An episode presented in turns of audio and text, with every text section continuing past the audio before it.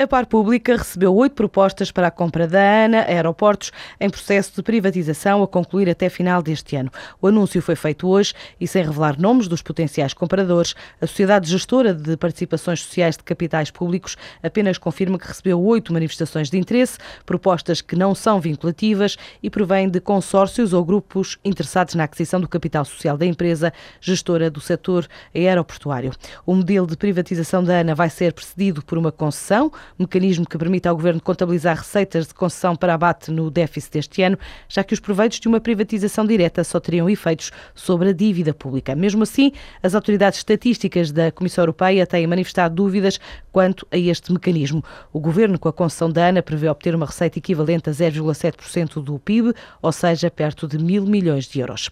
A frescura, o paladar e a textura da fruta e legumes portugueses a partir de hoje nas bancas de Madrid, em mais uma edição da Fruit Attraction é uma das maiores exposições do setor da Europa, acompanhada de perto pela correspondente da TSF em Espanha, Joana Sousa Dias. O mercado interno está cada vez mais murcho, por isso frutas, legumes e flores procuram uma saída fora do país. Só este ano as exportações aumentaram 16%. A ministra da Agricultura, Assunção Cristas, revela os motivos. Um grande interesse e um grande dinamismo deste setor é encontrar novos mercados para colocar os seus produtos. Apesar dos resultados positivos, Portugal Portugal está este ano menos representado nesta feira? As menos empresas é, é fácil de explicar. A crise assola uh, as empresas, uh, o dinheiro disponível das empresas para ações de marketing e de promoção são menores e há empresas que continuam a achar importante estar presente e há outras empresas, por dificuldades financeiras, não estiveram presentes. No total são 16 as empresas que aqui estão representadas, com direito a novidades como a presença das castanhas e dos kiwis.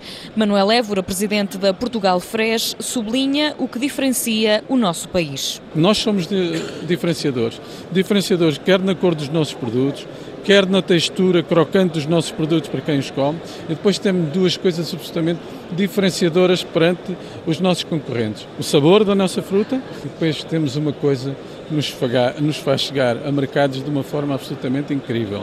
Os nossos agricultores são absolutamente conscienciosos na sua produção. Os produtos portugueses chegam cada vez a mais países e em mais quantidade. É mais uma iniciativa da Portugal Fresh, a associação representativa do setor, um setor que representa 36% do valor da produção agrícola nacional e 61% do valor da produção vegetal.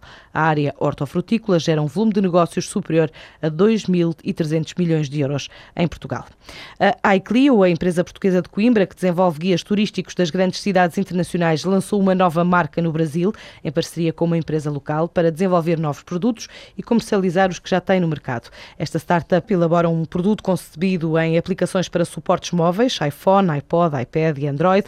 Procura ser diferente noutras soluções oferecidas ao mercado, quer nos conteúdos, quer na componente informática. O primeiro guia foi dedicado a Barcelona, depois Paris, Roma, Londres e até ao final deste ano a empresa vai lançar os guias das cidades americanas de Boston, Nova York e Los Angeles, seguindo-se a capital alemã, Berlim.